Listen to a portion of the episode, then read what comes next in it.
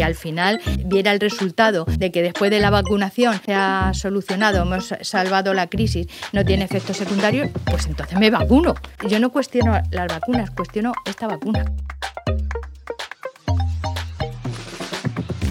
La variante, en caso de tener algún impacto, será un impacto marginal, al menos en nuestro país.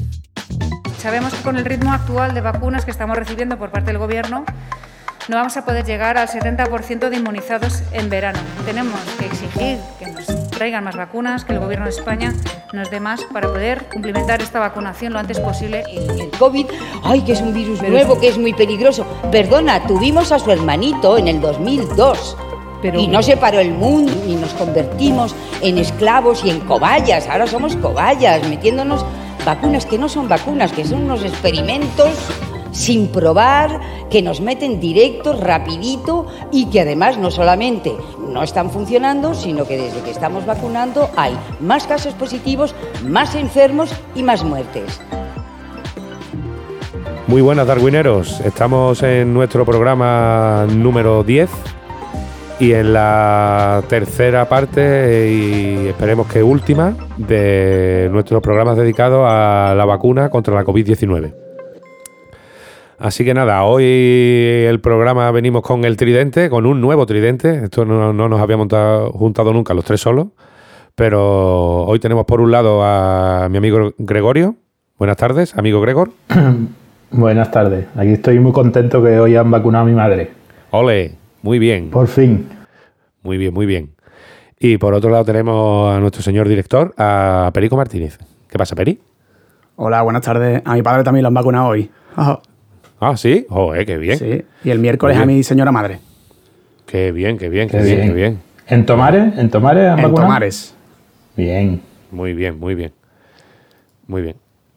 Pues nada, mm, quería decir que en, la, que en el programa anterior tuvimos un, un par de ratas, eh, bueno, de ratas no, de preguntas incompletas que, por supuesto, nuestro querido Perico nos la va a resolver.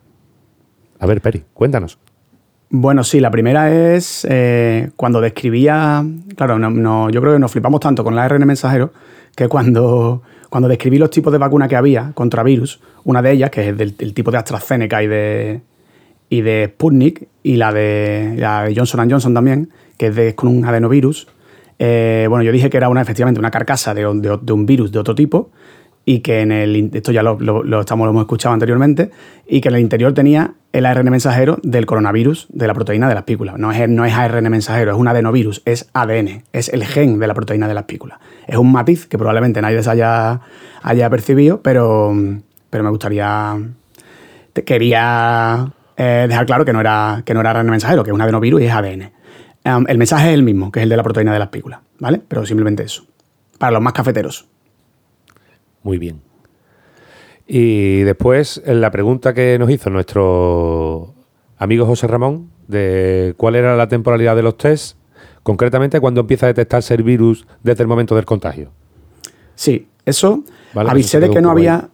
Sí, avisé de que no había tenido tiempo de informarme apropiadamente, efectivamente, y dije que, que para un test diagnóstico, ya sea una, una PCR o un test de antígenos, probablemente desde los primeros días de la infección, eh, yo entendía que ya podía dar positivo.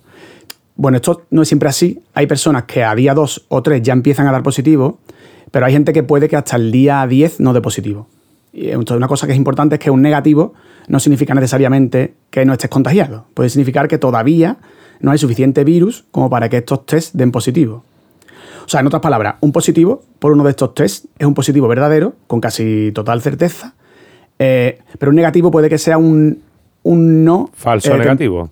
Un no temporal. Es un, no es que sea un negativo real, sino que es un negativo por ahora. ¿Vale? Cuando se hace un cribado, por ejemplo, de, en una empresa, ¿no? Eh, donde se sabe que ha habido un foco, se estima que se detectan la mitad de los casos aproximadamente. O sea, si son 200 personas contagiadas en toda la empresa, de media, vas a detectar a 100. O sea, los otros 100 infectados darán negativo porque estarán incubando el virus en ese momento. Entonces, si vuelves a hacer la semana siguiente un test, otro cribado, a los trabajadores, ahora sí detectaremos a casi todos los que estaban infectados la semana anterior. Pero probablemente haya nuevos infectados que no vas a detectar en ese momento. Claro. Entonces hay que entender que estos cribados eh, realmente son como una foto de un momento determinado. Pero si no se hacen varios test espaciados, eh, cada varios días de, semana en semana, eh, no vamos a pillar todos los casos. esto, esto sirve para cribados en muchas personas, ¿vale? No para uno. En el caso de una persona, lo normal es que si te haces dos test espaciados una semana aproximadamente, vas a detectar la infección con una alta probabilidad.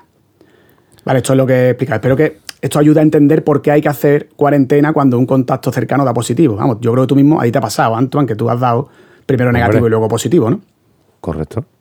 Y si, vamos, eh, sí, sí. Yo di negativo un martes y a y Verónica y mi, mi mujer también, digo negativo, y ella se volvió a hacer un test un jueves, o me tiró un viernes, y ya dio ella positivo.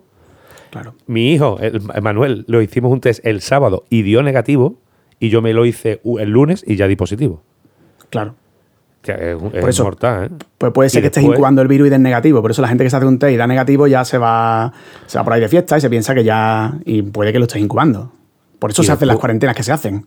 Y después, Peri, sé también de que a los meses, mm, a los meses te hablo como, tres, bueno, a los tres meses, de hacerte una PCR y volver a dar positivo. Sí, bueno. Eh, hay, hay, hay, gente que tiene COVID persistente. Eh, no sé si es el caso.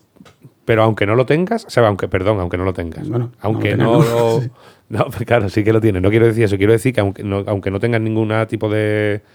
Mm, ¿Cómo se dice? De patología o de. O sea, que estés sí, normal, síntoma.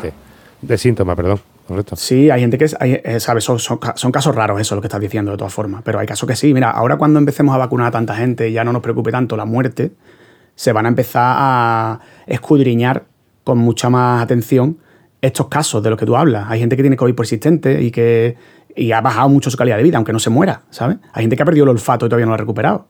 Eh, o sea que sí, pero eso sí tiene síntomas. mi, duda Bueno, hay gente que no. Eh, no sabemos realmente. Hay gente que simplemente son, son em, hospedadores del virus permanentemente. Están ahí generando variantes y variantes y, a ver, entiendo que pueden estar sin síntomas también, sí, sí. O sea, habrá toda una casuística.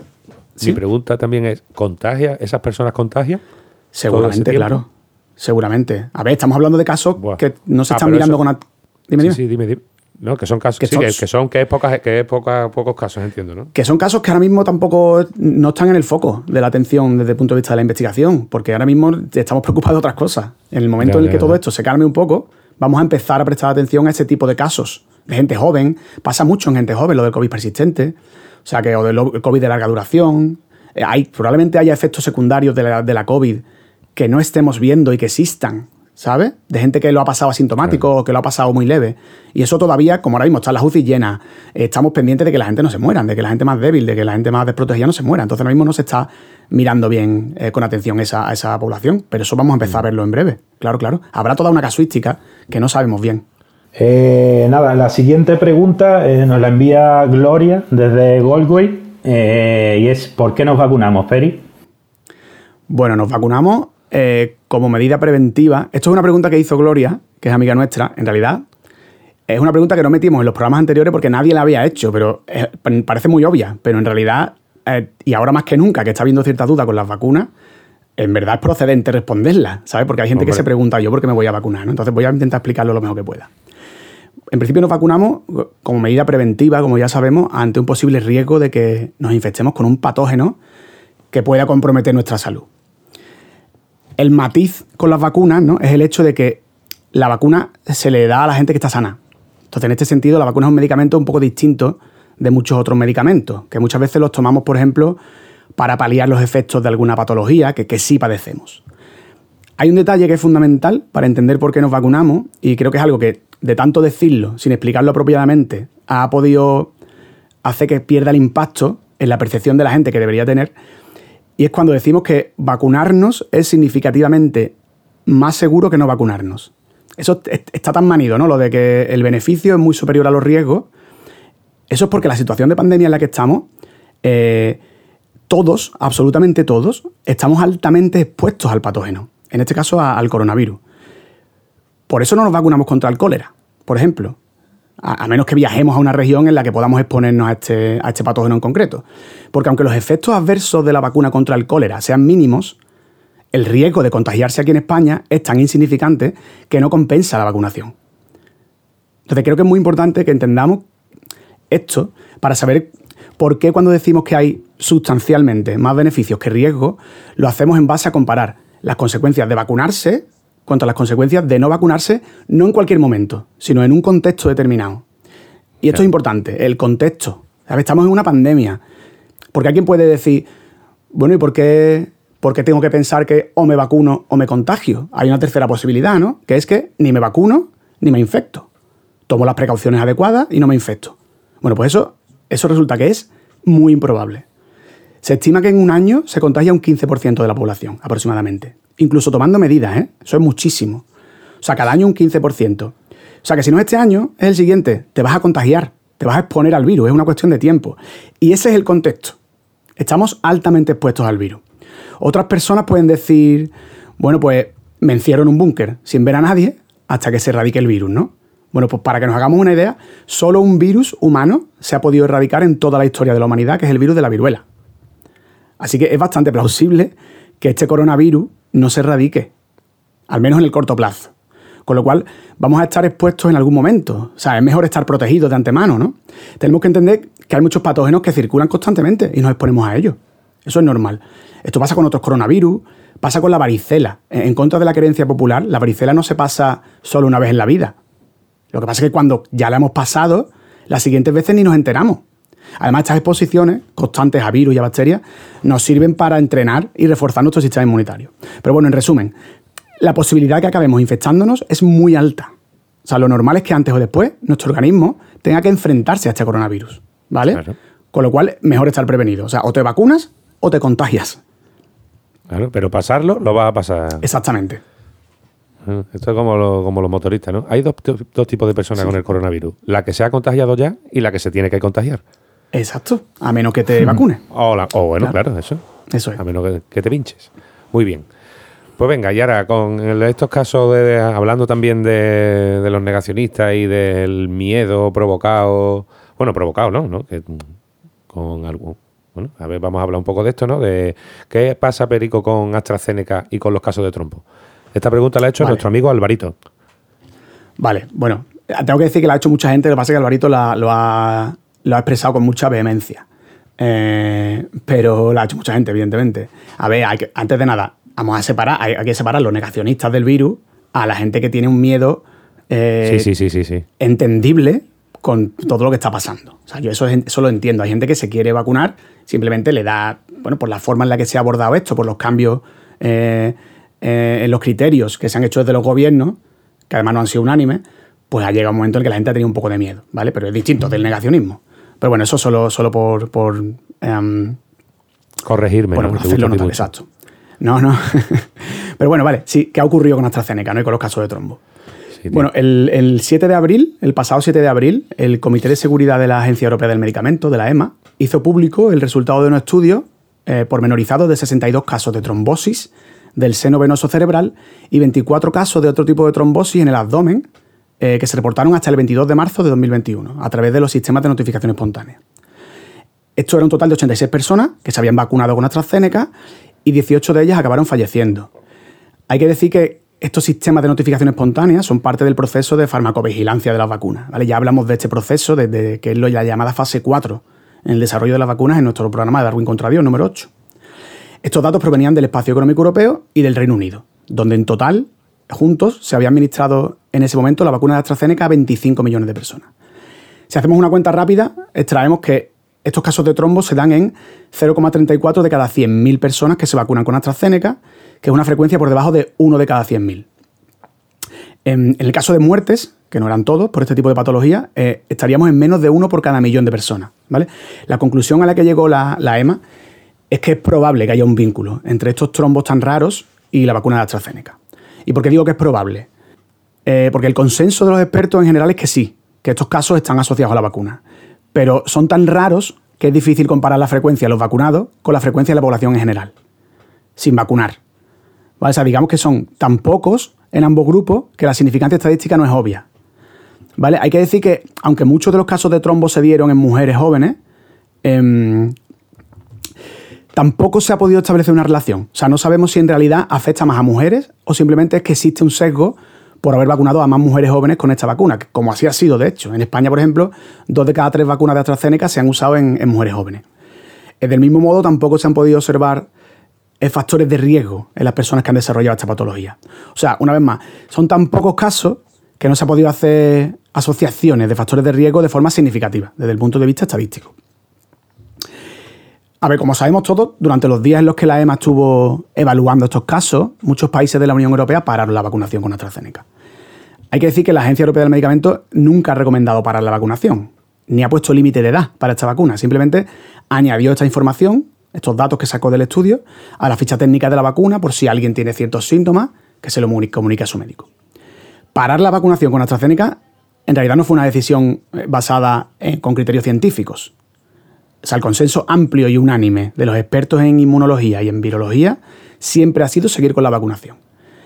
Hay que pensar que estos trombos son tan raros, que son, que son rarísimos, eh, provocan la muerte en menos de uno por cada millón de personas. Bueno, pues por cada millón de personas vacunados con AstraZeneca, estamos evitando 120.000 infecciones, 4.100 ingresos hospitalarios y 800 muertes por COVID-19. ¿Vale? Así que bueno, lo que también sabemos que poco después la FDA, que es la Agencia Americana del Medicamento, evaluó unos casos muy parecidos que se dieron con la vacuna de Johnson Johnson. En este caso la frecuencia fue un poco menor, fue de 6 casos entre algo menos de 7 millones de vacunados. Muy bien. Venga, McGregory. Ok. Realmente eh, las siguientes dos preguntas medio las ha respondido, pero, pero bueno, eh, eh, la siguiente es ¿por qué se ha probado si parece que hay un efecto tan grave con, con esta vacuna? Claro. Bueno, se ha probado porque para empezar, las decenas de miles de personas que, formaron parte de los ensayos clínicos no se observaron esos efectos, por lo que he dicho, ¿no? por lo raro de estos eventos trombóticos, que es que son rarísimos. O sea, es altamente improbable que pueda observarse en un ensayo clínico algo que tiene esa frecuencia. Y lo que no podemos es meter a millones de personas en un ensayo clínico. Eso es operativamente imposible. No, no, no desarrollaríamos ningún medicamento si hubiera que meter tanta gente. De hecho, con estas vacunas ha habido 10 veces más de lo que suele haber. Normalmente son miles de personas en fase 3 en un ensayo clínico de vacunas. Esta vez han sido decenas de miles.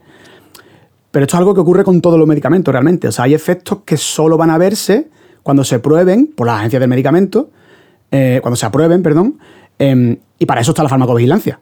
Porque se da por hecho que vamos a observar casos, vamos a observar efectos que no vemos en los ensayos. Y lo que se hace es que a medida que se van dando em, pues ciertos efectos, pues se van incluyendo en los prospectos o en las fichas técnicas, como se ha hecho ahora. En el caso de que haya efectos muy graves, con una frecuencia que pues, se considera a lo mejor inaceptablemente alta, pues se considera entonces la retirada de ese medicamento o se limita su uso a una parte de la población determinada, en el caso de que, por ejemplo, solo afecte a niños o solo afecte a mujeres o a personas con un cierto tipo de patología previa, etc. Pero esto es lo normal, o sea, ocurre siempre. ¿Sabe? De hecho, en este caso, con las vacunas para la COVID, eh, las que hemos aprobado en Europa, por ejemplo, incluida la de AstraZeneca, es que tenemos más seguridad que con cualquier otro medicamento. O hay que tener en cuenta una cosa. Estamos viendo efectos. Em, estamos viendo estos efectos tan raros porque, por un lado, estamos vacunando a millones de personas. Y además en un periodo de tiempo relativamente corto. O sea, y con una farmacovigilancia que funciona perfectamente. O sea, estamos escudriñando cada paso, cada pequeño efecto que haya podido tener. Y esa resolución no la tenemos con otros medicamentos, no la hemos tenido nunca. O sea, no sabemos qué efectos tendrían muchos de los medicamentos que usamos rutinariamente si se lo tomaran a la vez cientos de millones de personas en, dos meses. O sea, los efectos secundarios de los medicamentos, si leemos los prospectos, casi siempre tienen eh, eh, las siguientes categorías, que son muy frecuentes, que es en más de uno de cada diez pacientes, frecuentes, que es entre 1 y 10 de cada 100 pacientes, poco frecuentes, entre 1 y 10 de cada 1000 pacientes, raros entre 1 y 10 de cada 10.000 pacientes y muy raros, que es el máximo, en menos de 1 de cada 10.000 pacientes. Luego hay algunos que incluyen también eh, una, lo que llaman frecuencia desconocida, que es que no se puede estimar a partir de los datos disponibles. O sea, los eventos que, encontramos en los prospectos llegan a menos de 1 de cada 10.000 pacientes. Más no llega. O sea, estos trombos con AstraZeneca están en menos de 1 de cada 100.000. O sea, es que ni siquiera existe esta categoría en los prospectos en los prospectos de los medicamentos. Simplemente es que no se han farmacovigilado con la resolución con la que estamos viendo estas vacunas. Vaya palabra que acabo en esos de en, esos prospectos sigue habiendo cosas graves. Es decir, que en ese de uno de cada 10.000, en el paracetamol no sé lo que pone, pero a lo mejor pone, yo qué sé, o trombo, ¿sabes? También. Ahora vamos a leer algunos. Ahora vamos a leer algunos porque son, en fin, son bastante, comparativamente, eh, te, digamos que arrojan mucha luz a, estas frecuencias que son difíciles realmente de entender. Nosotros no, estamos acostumbrados a estos números, entonces pues nos dicen uno de cada 100.000, uno te da igual, lo que te quedas es con la gravedad. Entonces, eh, para meternos un poquito y entender un poco eh, que, cómo de frecuentes son eventos parecidos que tenemos en nuestra vida, o, rutinarios que tenemos en nuestra vida, vamos a, luego vamos a hacer una comparación que creo que puede venir bastante bien. Muy bien, venga, pues seguimos. Y mira, ahora esto que una pregunta que viene ahora que la quiero yo completar con algo que me comenta siempre mi padre. Dice, eh, esto la, voy a meter yo aquí porque quiero, Peri. Venga, dale, dale. Cuando el coronavirus, cuando actúa, ¿sabes? Cuando te mata, ¿no? Cuando generalmente lo que, lo que sufren los pacientes son trombosis, ¿Se entiende mi pregunta? No estoy entendiendo la pregunta. Vale, ¿Con qué frecuencia te da una trombosis el coronavirus? La gente que muere de coronavirus, sí. ahora, vamos, ahora vamos a dar unos datos en la siguiente pregunta. Venga, vale, vale, vale, Venga, entonces. ¿Y se conoce el mecanismo de cómo actúa, de cómo da lugar a estos casos tan graves de trombosis de, que, provocados, entre comillas, por AstraZeneca, esos 18 casos? O, bueno, 18 los que murieron. Son 80 y pico, has dicho tú, ¿no? Sí, exacto. Entre 25 millones, creo que 80 y algo, sí, hemos dicho. Eh, bueno, pues precisamente recientemente se han publicado unos estudios en, New England, de New England Journal of Medicine, que es una, revista muy prestigiosa en el ámbito de la medicina, en los que se han analizado muestras de algunos de los pacientes que sufrieron esos trombos tan raros después de vacunarse con AstraZeneca. Entre ellos algunos de los que finalmente murieron. Y lo que estos investigadores han visto es que este artículo tiene un par de semanas o tres. Eh, lo que han visto estos investigadores es que estos pacientes generan anticuerpos contra una proteína, concretamente una citoquina, eh, que se llama factor eh, plaquetario 4 o FP4, que está asociada a la coagulación de la sangre. y como consecuencia se produce un descenso del número de plaquetas que da lugar a un trastorno en la coagulación y en última instancia trombosis y hemorragia. Este mecanismo es muy parecido al que produce también, con una frecuencia muy baja también, pero puede producirlo la heparina. y esta patología se llama trombocitopenia inducida por heparina. Y para distinguirlas, los autores que han hecho este estudio han sugerido llamar a esta nueva enfermedad trombocitopenia trombótica inmune inducida por vacuna. O sea, se ha descrito una nueva enfermedad. Bueno, en resumen, eh, parece que en algunos pacientes la vacuna de AstraZeneca induce una respuesta autoinmune que afecta a la coagulación y da lugar a estos trombos tan raros, sobre todo en el cerebro. Evidentemente se necesitan más estudios para confirmarlo y para conocer mejor este mecanismo, pero parece que, lo que ocurre es eso. Cosas que no sabemos, pues por ejemplo, qué elemento de la vacuna está provocando esta reacción, por qué ocurre predominantemente en el seno eh, venoso cerebral, que es una cosa muy rara, si tiene que ver con el diseño de AstraZeneca, que además recordemos que es un adenovirus, del que hemos hablado antes, un vector viral, si es así, si el proceso es el mismo que el que ocurre con la vacuna de Janssen, que también es un adenovirus, o con la Sputnik, que es de este tipo, eh, es una respuesta autoinmunitaria y este tipo de respuestas suelen darse más en mujeres. Entonces, lo que estamos viendo es consecuencia de un sesgo por haberle puesto AstraZeneca a más mujeres o es que simplemente esta respuesta de verdad afecta más a las mujeres. Pues este tipo de preguntas, por ejemplo, están abiertas y supongo que iremos, irán los expertos dilucidándolas eh, en los próximos meses.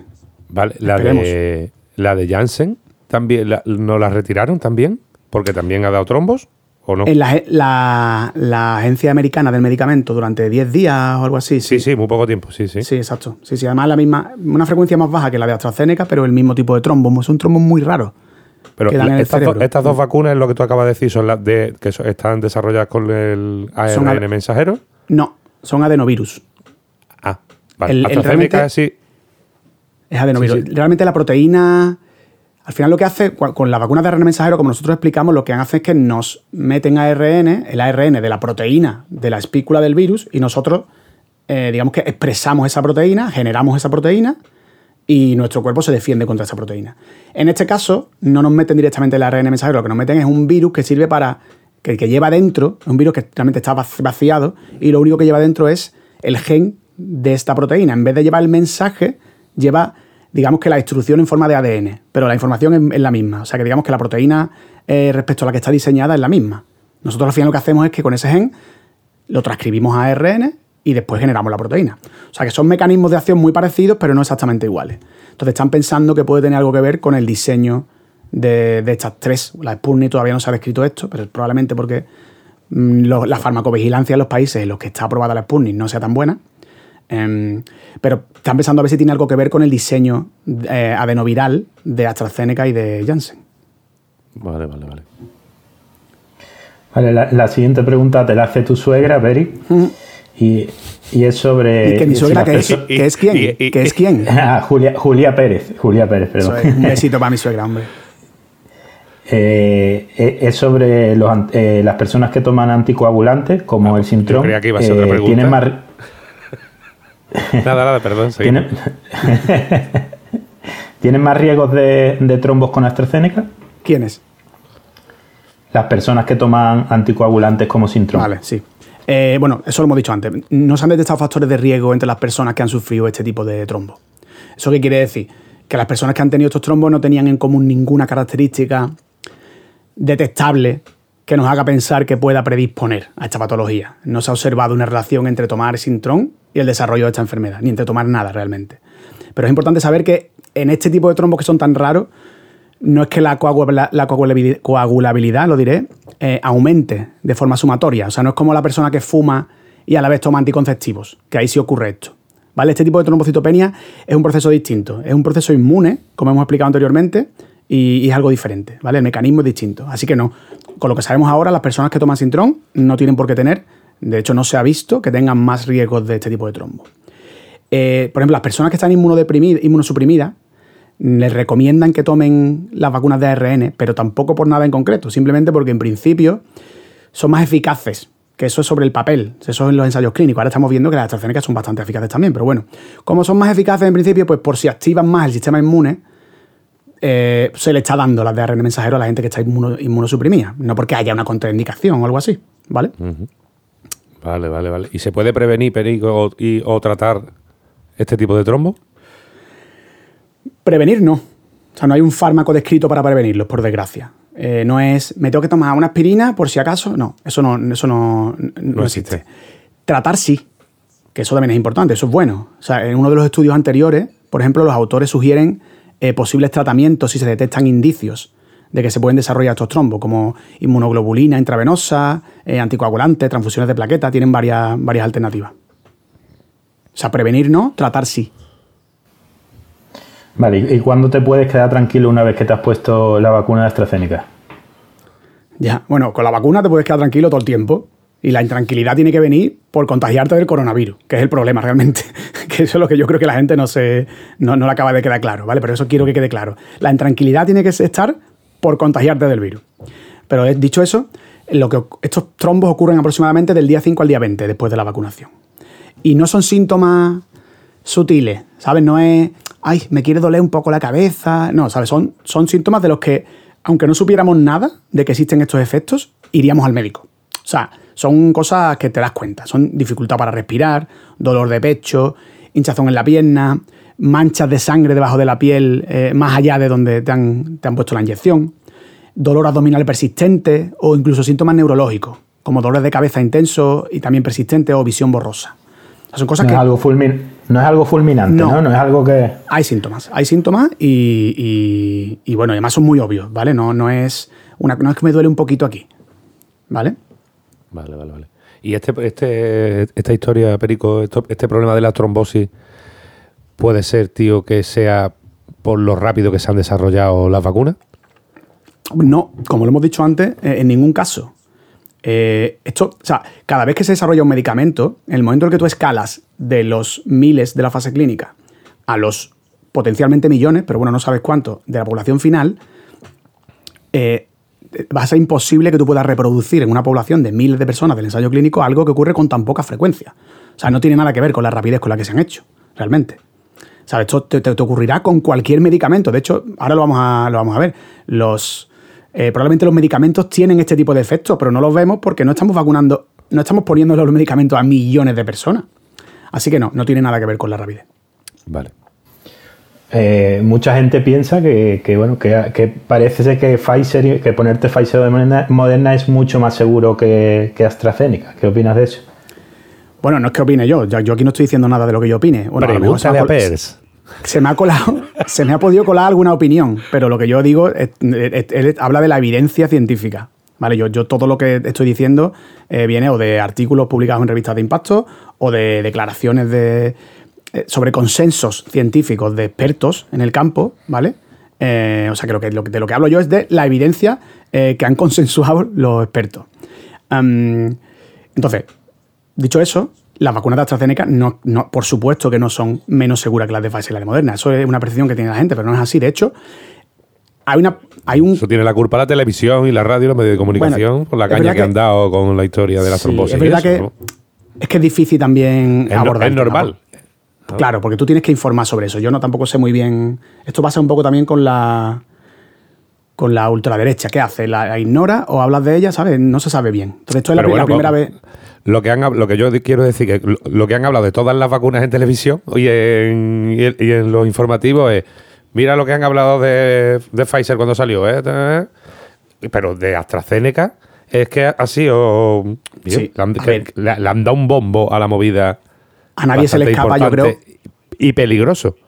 Sí, a ver, a nadie se le escapa que aquí hay algo de. Parece que hay algo de intereses comerciales y geopolíticos. Parece. ¿Vale? Por, no sé si el Brexit, o no sé si los fallos que ha tenido AstraZeneca en las entregas. Mm, de este tipo, no lo sé pero evidentemente parece que había un poco de, un poco de eso. Pero no quiero entrar en eso porque como aquí hablamos de ciencia, pues bueno. pero bueno, vamos a ir a, los datos. ¿Cómo eres? Sí, es que de hecho la vacuna de Pfizer y de Moderna no solo no, solo no es menos segura, es igual que es mucho, por eso son muy seguras todas. Em, y, y bueno, es que hay que decir primero que la Agencia Europea del Medicamento es de las más restrictivas que existen. O sea, para que se apruebe una vacuna por la Agencia Europea del Medicamento hay que pasar unos criterios muy rígidos. Y además me parece bien, ¿eh? que sea así. Pero, pero a lo mejor ahora con, en pandemia, ¿no?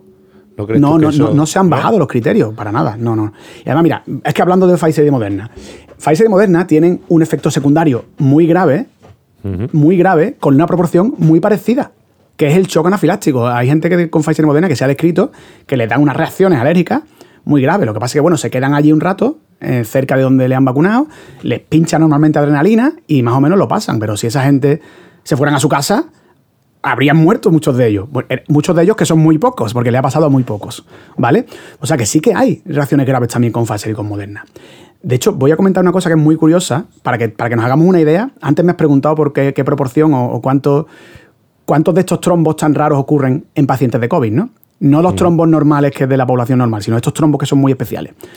Ha salido un paper hace poco, un artículo en la revista eh, en BMJ, que es British Medical Journal, que también es muy prestigiosa, en el que comparan eh, la frecuencia de casos de trombos cerebrales, como los asociados a AstraZeneca, en pacientes de COVID.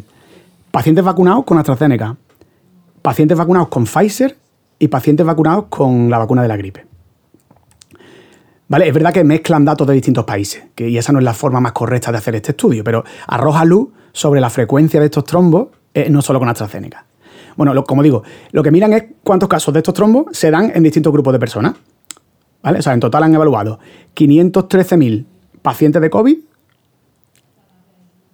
489.000 eh, pacientes con vacuna de ARN mensajero, creo que, creo que Pfizer, no sé si Pfizer y Moderna, 172.000 em, eh, pacientes con vacuna de la gripe y 34 millones, que son los datos de la Unión Europea y de, que son los datos de la Unión Europea, de pacientes que han recibido Oxford.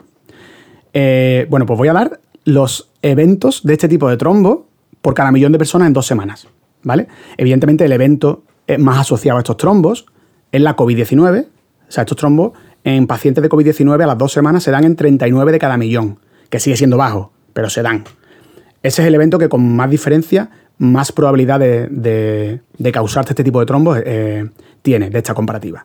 Pero es que cuidado, los pacientes que han recibido vacuna de ARN mensajero, como la de Pfizer, 4 por cada millón y los de Oxford AstraZeneca 5 por cada millón. O sea, estamos hablando de una diferencia ínfima. es que es muy sutil.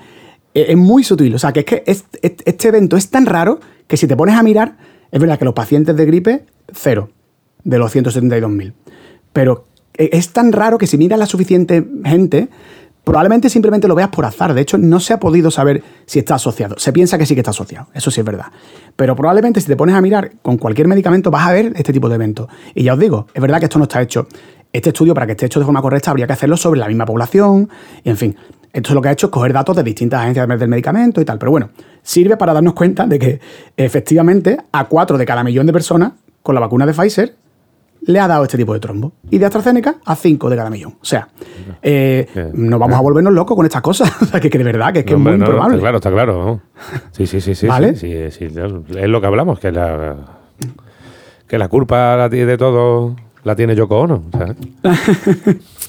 a ver, es verdad que a tengo, aquí, tengo aquí una tabla de, reacciones graves que dan con vacunas que nos ponemos diariamente, pero creo que no, y la proporción además con la que da. Pero es que tampoco es cuestión de asustar a la gente, simplemente que, se perciba que esto ocurre muy poco y que pasa con todos los medicamentos. Y en esta estamos más seguros que en ningún otro medicamento. Mucho más seguros, que son más seguras. ¿Vale? Lo que pasa es que es verdad que a los seres humanos nos cuesta mucho pensar en términos estadísticos. ¿Sabes? Cuando te dicen 0,1 de cada millón, nos cuesta mucho. Entonces vamos a hacer una cosa, vamos a comparar la frecuencia de, muerte por trombos asociados a AstraZeneca con situaciones que, no son a lo mejor más familiares, ¿vale? Y también con efectos secundarios de otros medicamentos. Bueno, el trombo este eh, produce una muerte en menos de uno de cada millón de, habitantes, de, vacunados con AstraZeneca, ¿vale? Pues para que nos hagamos una idea, eh, por cada millón de personas, 66 se mueren mm, en caídas accidentales, ¿vale? Por la calle. 66. O sea, 66 veces más frecuente que te caigan muriendo. Torpes. O no, o, mala suerte. Eso torpe, por cada eh. Torpe, torpe, Después, 37 por cada millón de personas se mueren de accidentes de tráfico. Son 37 veces más que, estos trombos. Y uno por cada millón de personas se muere por la caída de un rayo. O sea, es más, es más probable que te caiga un rayo que te, a que te, dé un trombo de este tipo un, trombo de este tipo, el trombo cerebral este específico, de, asociado a AstraZeneca, ¿vale? Para que nos hagamos una idea, ¿no? De, hasta qué punto estamos magnificando esto. A ver, yo creo que hay que ser muy claro. Este efecto existe y parece que está asociado a AstraZeneca. Las cosas hay que explicarlas. Tampoco hay que tomar a la, a la, población como. No hay que ser paternalista en esto. Existe este riesgo y tú tienes que ser consciente cuando te tomes la vacuna que tienes ese riesgo. Pero hay que decirle también cómo de frecuente es. O sea, mm, simplemente es eso. ¿Vale? O sea, hay que explicarle cuáles son los beneficios que tiene y cuáles son los riesgos. Sí, y Perico, ¿y por qué ha habido tanto cambio en, la edad de. Eh, ¿Sabes? ¿Por qué las autoridades sanitarias han cambiado tanto? Eh, ahora se la ponemos de AstraZeneca para de 60 a 70. Ahora es mejor en mujeres. De, mm. En realidad. Mm, tantísimos cambios de criterio, tío. Sí, en realidad no han sido las autoridades sanitarias tanto como los gobiernos. Y esto tiene que ver realmente con, que por un lado deberíamos de estar contentos porque eso pasara, pero bueno, ahora lo explico. O sea, eh, lo que está claro es que la ciencia, cuando aparece un área de conocimiento nuevo, empieza siendo una incertidumbre grande, que se va acotando poco a poco y se va convirtiendo en, en evidencias poco a poco. Pero, y además las evidencias son cambiantes. Eso si recordamos el, programa Darwin eh, contra Dios número 6 de Ciencia y Pseudociencia, hablamos de que la ciencia va cambiando. Y más cuando es nueva. Y de eso se trata, ¿no? O sea, de, ir incluyendo. correcto, incluye las evidencias es de sabio. no, equivocado, no es equivocado, es vas completando realmente. y a veces estás equivocado. Pero lo que vas haciendo es complicado. Todo lo que estamos viendo ahora es la ciencia en directo. Simplemente, o sea, que bienvenidos. O sea, es que esto funciona así. Claro. A ver, en su momento no había evidencia científica. Eh, cuando se aprobó la vacuna de AstraZeneca, ¿no? Esta vacuna se aprobó, por, cierto, la Agencia Europea del Medicamento no puso límite de edad. Eh, ¿Por qué se aprobó por ejemplo, algunos que hicieron los países, esto sí es verdad que los países tendrían que haberlo hecho de forma unánime, o tenía que, haber, que haber tomado un criterio homogéneo y no lo hicieron. Em, lo que ocurrió con la vacuna AstraZeneca es que cuando hicieron el diseño experimental, es verdad que se equivocaron y no metieron a suficiente gente mayor de 55. Sí que había gente, pero no demasiados. Los datos eran buenos, pero eran pocos. Entonces la Agencia Europea del Medicamento lo aprobó, sin límite de edad. Eso hacía que de forma discrecional pues los países pusieran poner algún límite, porque es verdad que para personas mayores de 55 había pocos datos en los ensayos clínicos. Más tarde sí llegaron esos datos. ¿Vale? Eso ha cambiado ahora. Ahora sí sabemos que, la, vacuna funciona muy bien para mayores de 55. Entonces, eso fue la razón por la que en España, por ejemplo, en principio la vacuna no se, no se aprobó para mayores de 55 o algo así, o de 60. ¿Vale? Ha cambiado también, han cambiado muchas cosas durante la pandemia. Al principio se cerraban los parques infantiles, se desinfectaban aceras. Esas cosas han cambiado porque tenemos evidencia científica de que no hace falta, ¿vale? Eh, entonces, lo que quiero decir es que estos cambios de criterio en principio son buenos. o sea, significa que la farmacia... La gente se cree todavía de... Que, que eso, ¿sabes? Lo de echarles por la calle, con ese tipo de cosas. Ya, Claro, yo lo entiendo, bueno, pues por eso. En fin. Bueno, lo que quiero decir es que estos cambios quieren decir que la farmacovigilancia funciona bien y que estamos depurando, estamos refinando los programas de vacunación. El problema ha sido que los países han ido cada uno por su cuenta. O sea, no se han seguido las indicaciones de la Agencia Europea de Medicamentos, que desde el principio dijo que se aprobara sin límite de edad. Tiene cierto sentido que en un principio, hasta que hubiera datos de personas mayores de 55 y 60, se hubiera restringido a personas menores de esa edad. Eso tiene sentido. Eh, pero claro, todo esto hay que hacerse de forma coordinada. O sea, todos los países a la vez, con criterios homogéneos, y no ha sido así. ¿Qué pasó después? Ya se tienen criterios, ya se tienen datos y evidencia de que mm, los mayores de 55, de hecho muchos datos, eh, no solo funciona la vacuna y es segura, sino que funciona muy bien y en España, en vez de aprobarse sin límite de edad, se aprobó solo, se acotó a una franja de edad, no sé muy bien por qué, porque eso no es un criterio científico, ¿vale? Los científicos nunca han dicho eso. ¿Por qué ahora, después de la evaluación de la Agencia Europea de Medicamentos respecto a los trombos, se ha, en algunos países, por ejemplo en Inglaterra, menores de 30, en España, menores de, creo que menores de 50, ¿no? Eh, la vacuna ya no se pone. Pues porque en esos datos, en esos casos, la mayor parte de esa gente eran, sobre todo mujeres, menores de 40, menores de 50. Eh, pero, tan, pero no hay ningún factor de riesgo. Entonces, no tiene demasiado sentido. A lo mejor puede decir, bueno, pues por debajo de 30 se puede entender que como es muy difícil que tú acabes en la UCI y que te desarrolles una COVID grave, puedo entender que prefieras dar otra vacuna que sepas positivamente que no tiene esos efectos, porque empieza a haber un riesgo-beneficio más balanceado. Pero a, las personas a las personas, por ejemplo, mm, de, 30 a 40, de 40 a 50, a los mayores de 70. ¿Por qué no se les pone AstraZeneca? Pues, pues y en algunos países sí y en otros no. Pues eso es un fallo o una decisión política. Los, científicos siempre han dicho que se ponga sin límite de edad. Así que bueno, eh, también entiendo que estas decisiones las tienen que tomar los políticos y no los científicos, porque es verdad que ellos son los que toman las decisiones y, así tiene que ser. Pero También será, en algunos casos a lo mejor ese tipo de decisiones será por la previsión que tienes tú de, la, que, de la que te llega antes y de la cantidad para ir vacunando a, rango de edad. Y, claro, y eso está bien, eso está bien. O darle a las personas más vulnerables la que tienen en principio mejor eficacia, aunque luego hemos visto que la AstraZeneca funciona perfectamente, porque también... Sí, pues hemos dicho, todas funcionan bien, es lo que tú dices. claro, es que... Porque ¿qué es lo que nos interesa aquí? O sea, al final. Pues, pues, hacernos inmune contra el bicho, que te va a interesar. Claro, y no morirnos, ¿no? Es que estamos todo el tiempo con los, porcentajes de la eficacia, cuando las eficacias de un estudio a otro no se pueden ni comparar, porque son diferentes. Entonces, ¿qué es lo importante? Que no, te, que no desarrolles una COVID grave. el, objetivo de una vacuna no es eh, no contagiarte. Si lo consigue, perfecto. O sea, si se consigue una vacuna esterilizante que se llama, Esterilizante no es que te deje. No es que. No, no, no es, no es que, te, no es que te deje estéril, ¿vale? no es que te deje estéril. Esterilizante es que el virus no llega a entrar en tu organismo o no entra lo suficiente, ¿vale? Eso, eso, es, lo que, eso es lo que es esterilizante. Eh, si lo conseguimos, perfecto. De hecho, hay un español que está desarrollando una vacuna que va por ese, que va por ese, por ese camino. Pero lo que buscamos con una vacuna es que no nos enfermemos, es protegernos realmente. Claro, hombre. No es, no es que no nos contagiemos, ni siquiera es que no nos contagiemos. Entonces, el problema aquí con, la, con las eficacias o con las no eficacias. La vacuna de AstraZeneca previene, no sé si un 99 o un 100%, una burrada de las muertes y del desarrollar enfermedad grave.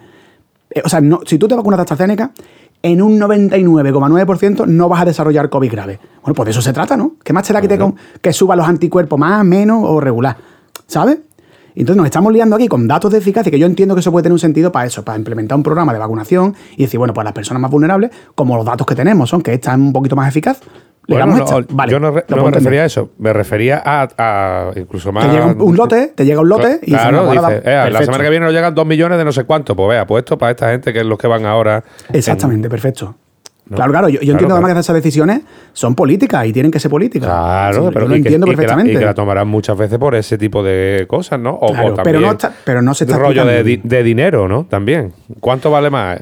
con un millón de la La AstraZeneca es gratis, vamos, prácticamente. Entonces. Sí. Eh, eh, claro, tío. Si es que. yo no quiero entrar en esos temas, pero vamos, que creo que sí que hay algo político y comercial de fondo. Claro, pero bueno, que, es normal también. Sí. A ver, muy importante, lo que hemos dicho antes de los porcentajes, de las eficacias y tal, que la gente no se mm, vuelva loca con esas cosas, que todas las vacunas que se han aprobado en la Unión Europea, todas eh, previenen de, desarrollar COVID grave en porcentajes altísimos. ¿Vale? No. Que nadie. es que la gente piensa que como tiene un 76% de eficacia en fase clínica, el 76% de la gente no la desarrollan y el 24% sí desarrollan COVID. No. Nadie desarrolla COVID grave si se vacuna con las vacunas que tenemos aquí, ¿vale? Nadie, prácticamente nadie, prácticamente nadie. Son todas muy buenas. ¿Y alguna vez se ha, retirado alguna vacuna por este tipo de efectos? Sí, sí se han retirado. Eh, hay una que es, la, que es el caso del dengue, por ejemplo. Eh, el dengue es una enfermedad que, bueno, no sé si sabéis que ahora ya tenemos hasta casos de dengue aquí en España. ¿Sabes? En, Sevilla ha habido casos de dengue el verano pasado y en Huelva y en Murcia, ¿vale? Y eh, ocurre mucho en las zonas tropicales. Pues el, dengue en Filipinas se aprobó una vacuna contra el dengue y en Filipinas se vacunó masivamente con una vacuna que se llama eh, Dengvaxia. En parte desoyendo algunas de las recomendaciones de la ficha técnica, como por ejemplo vacunar a niños menores de 9 años, pero bueno, las personas que, que no habían sufrido la infección por dengue anteriormente parece que podían presentar riesgos más elevados de contraer la enfermedad grave si se infectaban con el virus después de la vacunación. Y esto se dieron cuenta un poco tarde. Eh, entonces ahora mismo esa vacuna se retiró, ahora mismo solo está indicada en personas de 9 a 45 años eh, que estén ya infectadas. Solo. de esa, solo, no, solo no, solo de esa edad que se hayan infectado anteriormente con el virus ah, y que iban en zonas donde la infección es endémica. O sea, mm, técnicamente es como si no hubiera una vacuna contra el dengue. Se retiró, sí. Sí ha ocurrido, sí. Vale, vale. Escúchame. Hay una cosa que, me gustaría también. Que tengo aquí una lista de casos de, efectos secundarios que. Categorizados en raros, muy raros, eh, de algunas de las. De algunos de los medicamentos que tomamos normalmente. para que nos hagamos una, idea. Vamos, no sé si recordáis. ¿Hay, ¿no? ibuprofeno y paracetamol? Bueno, nolotil sí, nolotil sí hay. Mira, hemos, he medido. Eh, bueno, he puesto algunos de los que están aquí para que nos hagamos un. para recordar un poco. Efectos raros son los que pueden afectar hasta uno de cada mil personas, ¿vale? Para que nos hagamos una idea, ¿vale?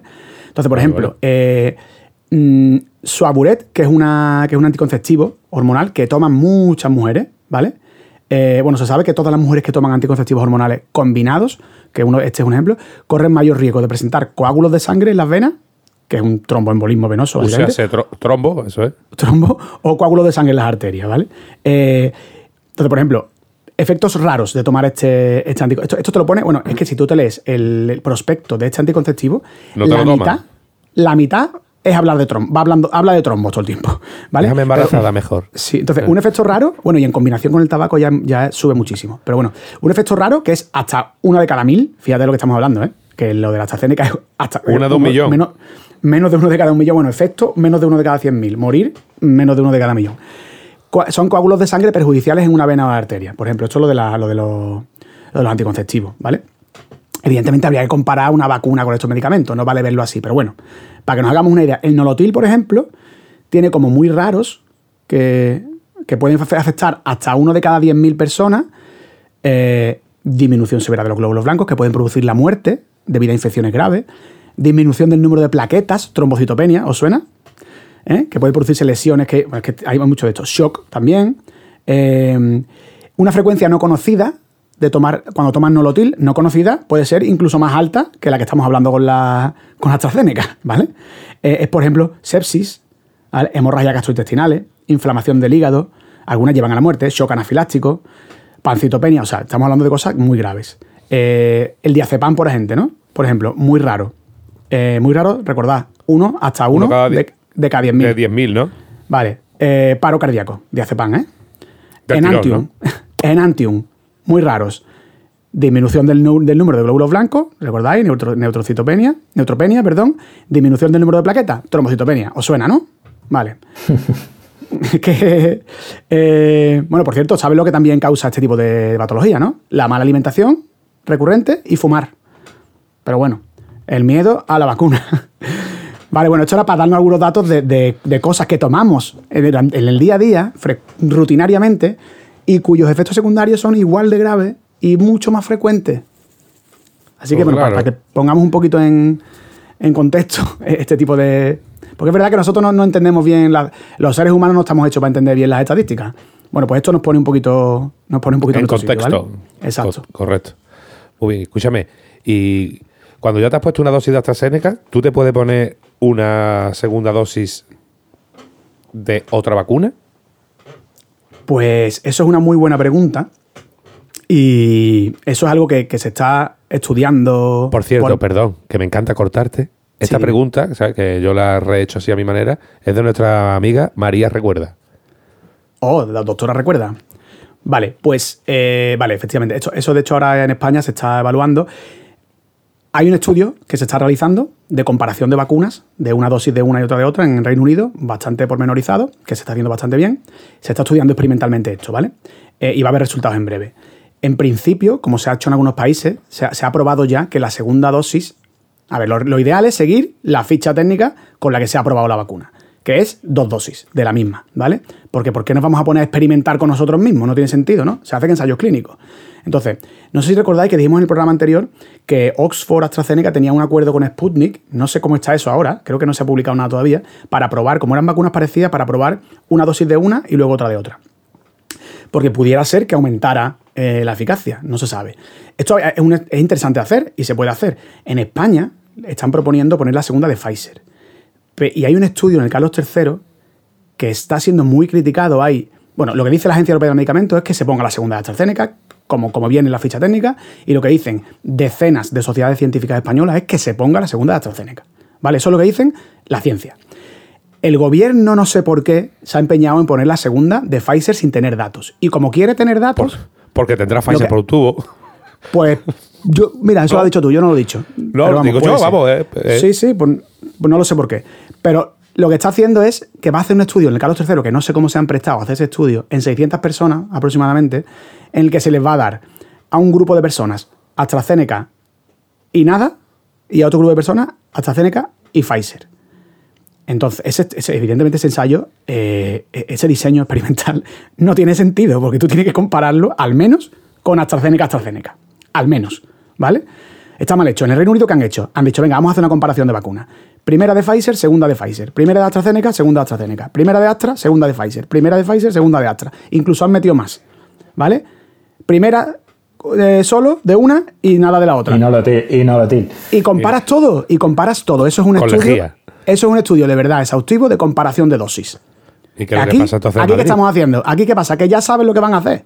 Que quieren poner, no sé si van a hacerlo al final, pero quieren poner la segunda de Pfizer. Y, Se, empeñan en que para eso tienen que tener evidencia. Lo que están haciendo un experimento direccionado, porque lo están haciendo. Ya, manipulado sí. Hombre, ¿sabes lo que le va a salir? Claro, si te le pones solo. Porque es que el control que tienes que hacer con ese experimento es AstraZeneca, AstraZeneca, ¿no?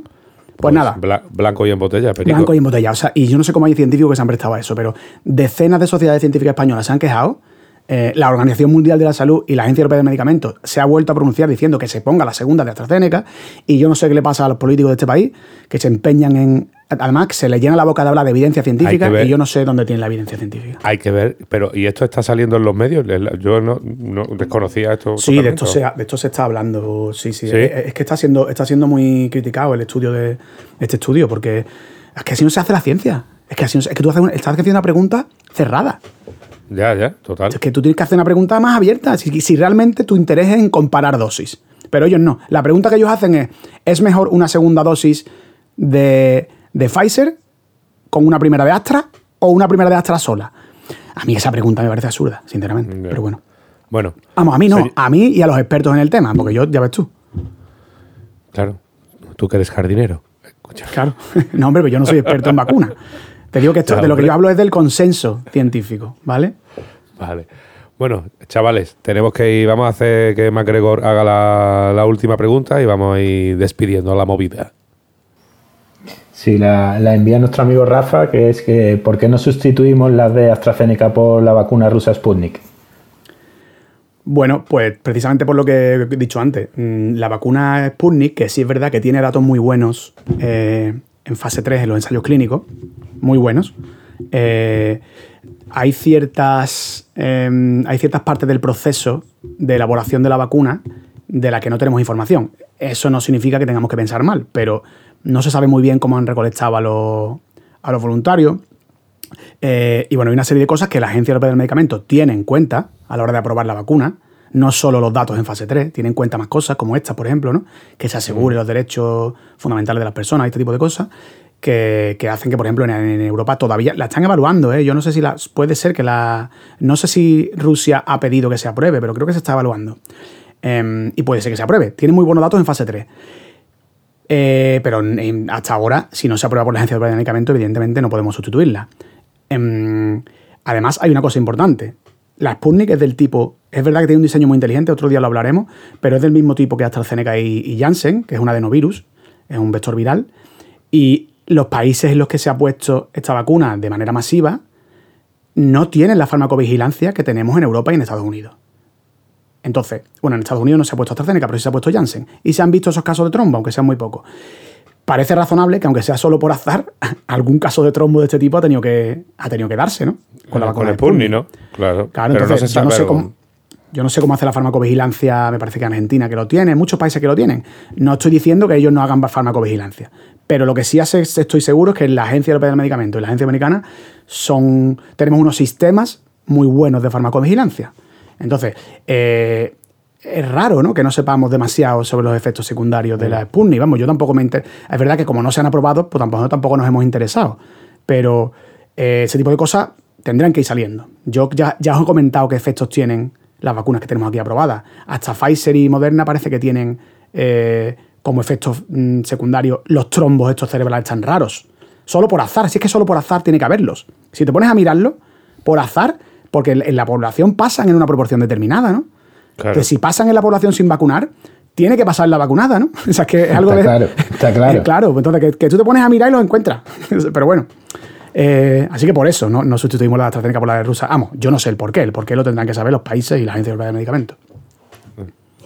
Muy bien. Pues bueno, señores, vamos a dejar este Darwin número 10 sobre que es el tercer, nuestro tercer programa, como hemos dicho antes, de especial AstraZeneca, ¿no?